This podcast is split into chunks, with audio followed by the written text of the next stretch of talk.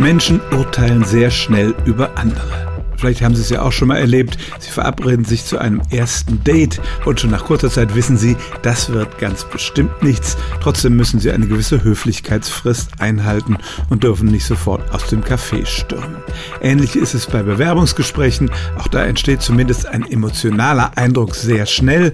Natürlich kann der sich im darauffolgenden Gespräch noch durch faktische Informationen ändern, aber Experimente haben gezeigt, dieser erste Eindruck entsteht blitzschnell, teilweise in Sekundenbruch. Urteil. Andererseits ist es Ihnen aber bestimmt auch schon mal passiert, dass Sie Ihr erstes Urteil revidieren mussten, weil jemand nicht den herrschenden Attraktivitätsstandards entspricht oder sich vielleicht ein bisschen komisch kleidet.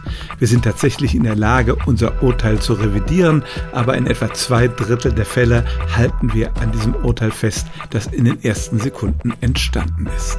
Was kann man daraus lernen? Wenn Sie selber zu einem Bewerbungsgespräch gehen, dann achten Sie vielleicht darauf, dass Sie alle äußeren Faktoren, die Sie selber in der Hand haben, möglichst so einstellen, dass Sie bei den anderen ankommen. Ein ungepflegtes Aussehen oder gar ein schlechter Geruch können andere Leute gegen Sie einnehmen und da müssen Sie dann in der Folge gegen anarbeiten.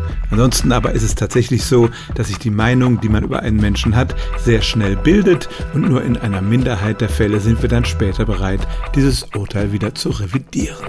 Stellen auch Sie Ihre alltäglichste Frage unter stimmt's at radio1.de.